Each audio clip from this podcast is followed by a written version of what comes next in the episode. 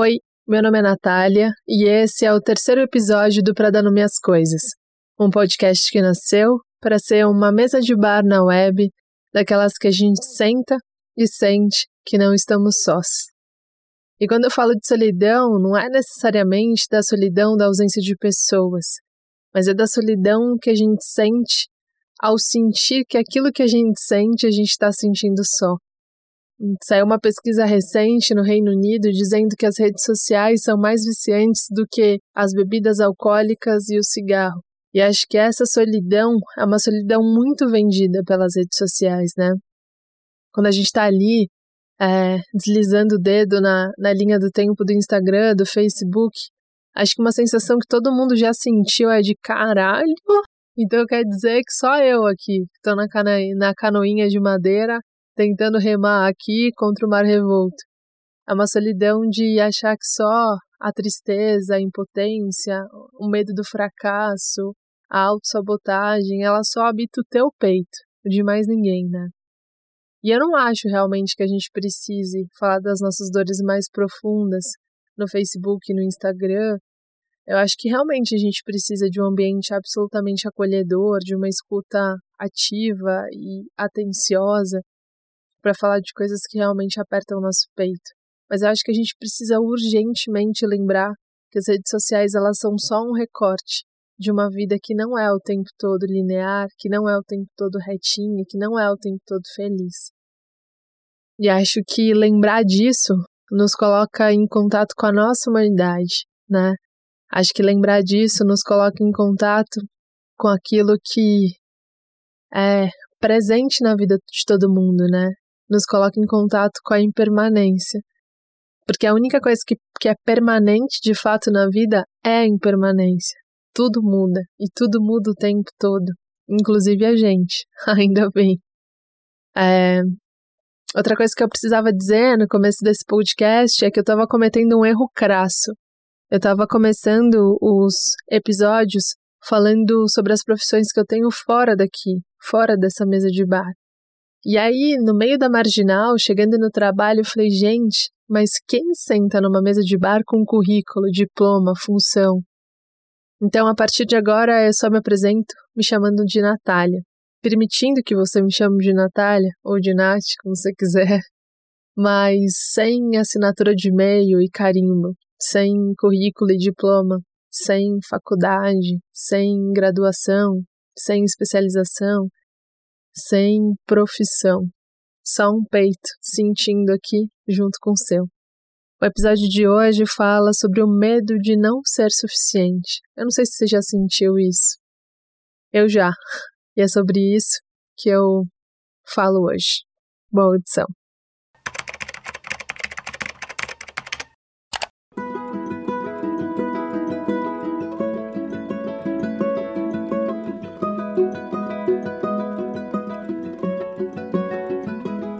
Não era a primeira vez que me diziam aquilo, não era também a primeira vez que ele me dizia aquilo, mas daquela vez era diferente. Enquanto eu pegava mais uma cerveja da geladeira e ele dava mais uma viradinha na picanha, eu só pensava: cara, como eu vou convencer o Valder de que isso é uma loucura?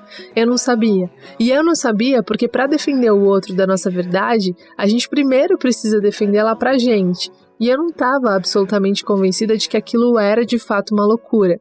E se era, eu não estava convencida de que aquilo era uma loucura assim tão ruim, sabe? O Vavá tinha sacado isso e por isso ele insistia.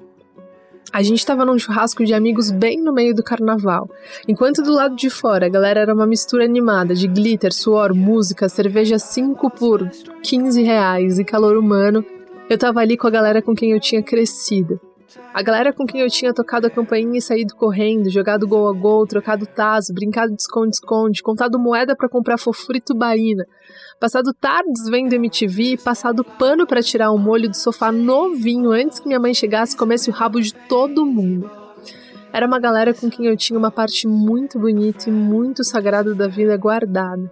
Era uma galera com quem eu tinha um elo inquebrável, uma vida vivida, passado. E como diz Gabriel Garcia Marques, ninguém tira aquilo que você viveu. Não importa o quão diferente ou quão distante a gente esteja dos nossos amigos de infância. Eles são e sempre serão uma parte muito viva nossa. E nada muda isso. Mas naquela hora eu tava numa encruzilhada. Enquanto a Amor batia na mesa, finalizando um jogo de baralho na varanda, e a Magle e a Dani lembravam a coreografia do Furacão 2000 na sala, eu tentava arranjar um argumento para dizer pro Vavá que, cara, muito obrigada, eu tô muito feliz e lisonjeada, mas não vai rolar mesmo de fazer um podcast. Acontece que o Vavá cortava a picanha e os meus argumentos com a mesma facilidade que a gente morde um pão de alho. Eu já não tinha mais desculpa para dar. E quando a gente não tem mais desculpa, só sobra a verdade. E aí ou a gente omite ou a gente mente. E eu sou realmente péssima de mentir. E a verdade, a verdade mesmo é que eu tava com medo. Medo de mergulhar em um projeto novo, porque se eu mergulhasse, eu só teria um jeito de fazer isso. E o jeito seria em primeira pessoa, sem escudo ou defesa, sem me esconder atrás de nada. E eu tinha medo de não dar certo, sabe? Mais do que medo de não dar certo, eu tinha medo de não dar conta de fazer. Eu tinha medo de não ser suficiente. Medo de não ser suficiente é quando a gente acha que aquilo que a gente é, ou aquilo que a gente tem dentro da gente, aquilo que a gente tem de conhecimento, não é o bastante. É aquela sensação de dívida, de falta, de algo que ainda precisa ser conquistado, ou feito, ou aprendido. É quando aquela pessoa que você paga um puta pau te chama para sair, ou quando surge uma oportunidade profissional foda e você olha bem na cara das duas coisas que você quer muito e diz um não desesperado. É a sensação de que você ainda precisa fazer, ser, conquistar algo. E é uma doideira isso, é uma ironia, porque quando você conquista aquele algo que você acha que está faltando, algo magicamente se abre e você continua devendo. Foi mais ou menos com essa sensação que eu saí do prédio em direção ao estacionamento no dia seguinte da estreia do Pra Dando Minhas Coisas. Na lateral do prédio, onde os carros param, tem uma escadinha. Eu não sei exatamente para que serve aquela escadinha, porque ela começa no chão e termina virada para o muro. Mas é lá que eu sento com um copinho de café depois do almoço. Por mais que eu ame o trabalho que eu faça, independentemente de onde eu faça, eu gosto de sempre procurar um lugar em que eu possa sentir o vento no meio do dia. É uma sensação de que o mundo é maior, de que ele está acontecendo para além do meu próprio mundo, que o mundo é muita gente e que cada um está vivendo as próprias alegrias, lutas e perrengues e que com certeza deve ter alguém embaixo daquele céu, naquele momento, sofrendo com as mesmas questões que eu. Foi lá que eu sentei com meu peito louco e ansioso na quinta-feira, um dia depois que o cast entrou no ar. Um dia depois que muita gente me escreveu dizendo que tinha se identificado, que tinha curtido. Tomando um gole do café, eu tentava colocar em prática a respiração da meditação, mas, cara, eu tava falhando muito, assim, homericamente. Porque não importava que o primeiro episódio tinha feito sentido. Eu tava me cobrando, porque os outros também tinham que fazer sentido. Quando a gente não se acha suficiente ou quando o medo da insuficiência bate, a gente ignora tudo que a gente fez até aquele momento, ignora o nosso passado, ignora a nossa história e só consegue pensar ou só consegue olhar para uma suposta falta. Mas é assim também que o mundo ensina, não é? O caminho é para frente e para cima, não pode errar nem pisar fora da linha. Conquistou, não pode perder. Conseguiu, não pode escapar. Chegou no terceiro andar, agora a única possibilidade é chegar no quarto. Não pode de jeito nenhum, pelo amor de Deus, não vem com essa de cair pro terceiro de novo. E aí quando você ensaia dizer que, cara, talvez se demore um pouco mais para alcançar, porque o cansaço, o medo, a vida bateu, a voz do outro lado crava bem no meio do seu peito. Só depende de você. Depois que a gente se sente insuficiente, a cobrança chega arregaçando tudo, né? Às vezes em forma de culpa, às vezes de crítica em excesso, às vezes na vontade enorme de desistir. Daí, com todas as mensagens na minha caixa de entrada dizendo: Cara, continua, cara, que foda, cara, que delícia de podcast, eu escrevi para Amanda, que assina as capas desse projeto, dizendo: Cara, foi ótimo, eu amei, mas sério, eu não tenho mais o que dizer. Acabou. Não tem mais assunto. Eu não tenho mais história para contar. A Amanda, pacientemente do outro lado, riu e escreveu de volta: Natália, tua sensibilidade é tua bússola. Só respira. Respira de novo e respira mais uma vez e para de se cobrar. Eu vou contar para vocês com sinceridade que eu achei que a Amanda não tava sacando a gravidade da coisa, daí eu escrevi pro Valdo. Vavá, fim de linha. Não tem mais nada para oferecer, sério, acabou. E o Valder me respondeu como? Uma gargalhada com muitos Hs e um na, você se cobra demais. Vai mais leve.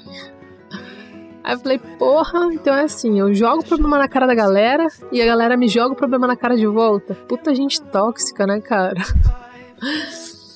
O céu tava bem azul, sem nuvem. E agora, além de não me achar suficiente para continuar esse podcast, eu tava ali sacando que eu me cobrava demais também. Mais uma coisa para levar para terapia. E aí, falando em terapia, eu lembrei que a minha terapeuta fazia um exercício comigo. Quando eu levava um medo muito paralisante para ela, ela me perguntava: qual foi a primeira vez, a lembrança mais antiga que você tem disso? E ali na escadinha me fiz essa pergunta. E fiquei tentando lembrar em que momento da minha infância eu tinha me sentido daquele jeito, insuficiente. Mas acontece que o céu estava azul, sem nuvem, e a primeira memória que veio não foi a que eu procurava. Eu vesti uma camiseta do Piu Piu e já tinha engolido quase três vezes um chiclete de Tutti Frutti que era só gosto de borracha. E corria, a Dani era muito boa no pega-pega, cara. Muito boa. E eu odiava ser a pegadora. Então o jeito era esquecer que eu tava com uma bota ortopédica morrendo de dor na canela e correr.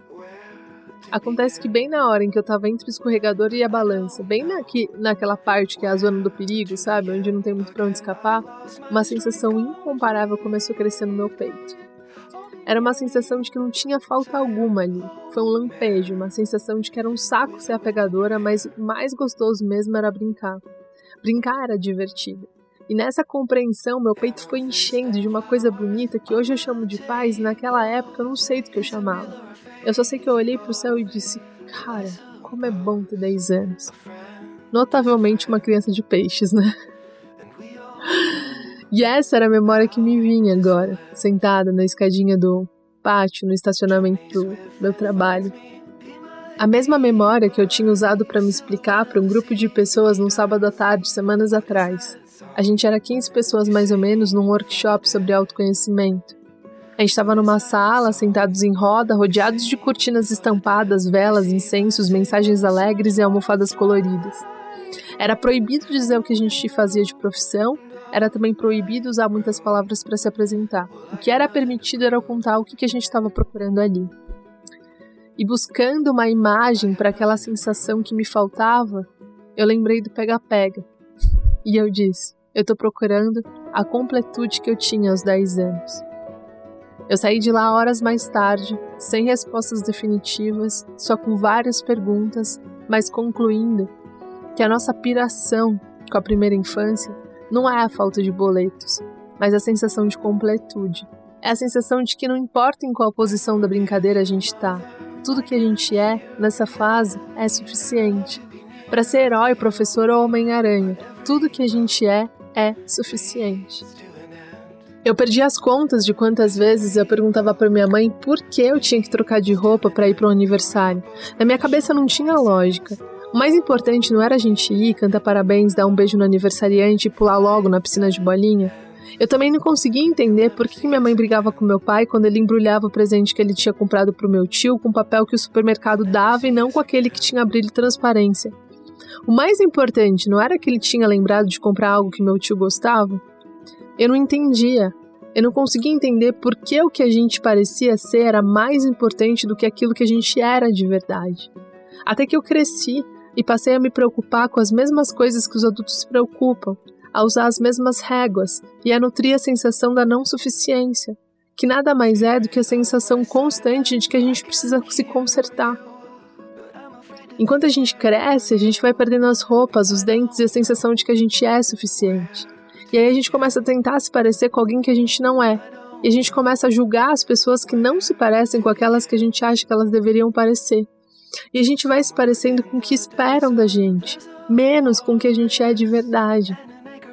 Era por isso que eu não queria dizer sim pro Valder naquele churrasco. Porque eu sabia que eu não podia fazer esse podcast e falar em primeira pessoa e sentar nessa mesa de bar com você se não fosse do lugar de quem eu era, com tudo de bom e de cagado que eu era, que eu sou. Foi por isso que eu comecei falando de fracasso e depois de autossabotagem e agora de insuficiência. Porque isso tudo é o que eu sou é o que eu tenho. Mas isso tudo é o que a Natália de 10 anos também era. Mas mesmo com tudo isso, ela ainda se achava suficiente. E eu tô tentando aprender com ela. Por isso eu chuto. O que faz a gente ter saudade da infância não é não ter que pegar busão lotado e nem enfrentar o banco para pagar boleto, mas a sensação de suficiência que nunca vai embora. A sensação de que ser é mais importante do que parecer, de que não se levar tão a sério é coisa séria, de que errar é natural, de que cair faz parte, de que agredir é ruim e de que melhorar é bom, de que evoluir é o bicho. E que mesmo com tudo isso, e que mesmo com tudo que a gente não é, e que mesmo com tudo que a gente ainda precisa aprender, a gente ainda é o bastante, a gente ainda é o suficiente, e que a busca é para complementar, não para completar. O que complementa vem do lugar da soma, e o que completa do lugar da falta. O que a gente precisa de complementar, porque a gente já é suficiente. Você já é suficiente. Talvez você não vai agradar sempre, talvez você não vai caber em todos os empregos ou em todas as relações, ou se é a escolha do cara que você gosta, da mina que você gosta, tudo bem. Mas isso não deixa de te fazer suficiente. Você já é suficiente em tudo que você é. Já que não dá para voltar no tempo e se espremer numa fase que não existe nem cabe mais, vez ou outra eu tenho que sentar com a menina de 10 anos que eu fui. Naquela quinta com o peito ansioso, me achando insuficiente, eu fiz isso. E ela me lembrou de que tem algumas horas que a gente só precisa soltar um pouco mais o corpo, esquecer o tempo, ignorar quem olha, se concentrar na brincadeira, se divertir no caminho, pegar na mão da leveza e lembrar que a parte mais legal da vida só é a parte mais legal da vida porque não é um erro errar. Que melhorar faz parte, que ser legal é bom, que sonhar dá vida, que ser é sempre melhor do que parecer e que a gente já é suficiente. E tudo bem, tudo bem, tudo bem perder o jogo às vezes. Perder é sinal de que o jogo, a brincadeira, ou melhor, a vida tá valendo. E é correndo, errando, suando, levantando, vibrando, tentando, ressignificando, torcendo e ralando o joelho que eu quero estar tá, quando o sinal, aquele do recreio, o definitivo tocar. Porque ao final, ao final de tudo, eu quero poder honrar a criança que sonhou. Eu quero poder honrar a criança que eu fui e dizer: comigo não morreu, comigo o sonho não morreu.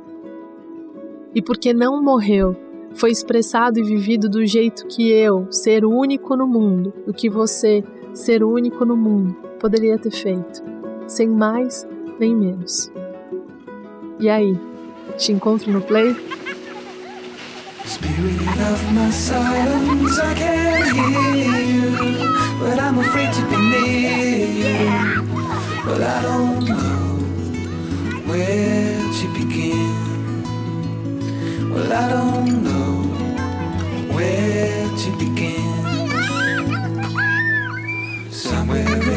desert, there's a forest, and the naked before us. Well, I don't know where to begin. Well, I don't know where to begin. Again, I lost my strength completely. Oh, Only near me, tired old man with the wind in your hair.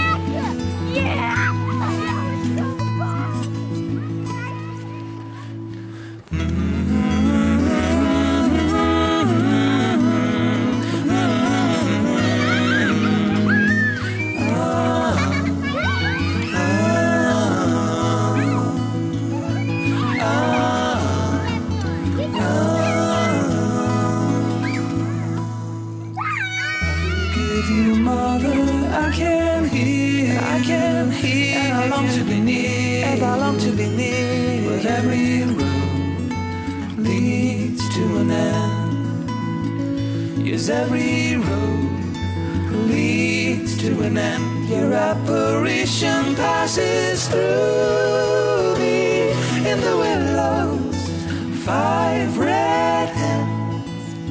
You'll never see us again. You'll never see us again.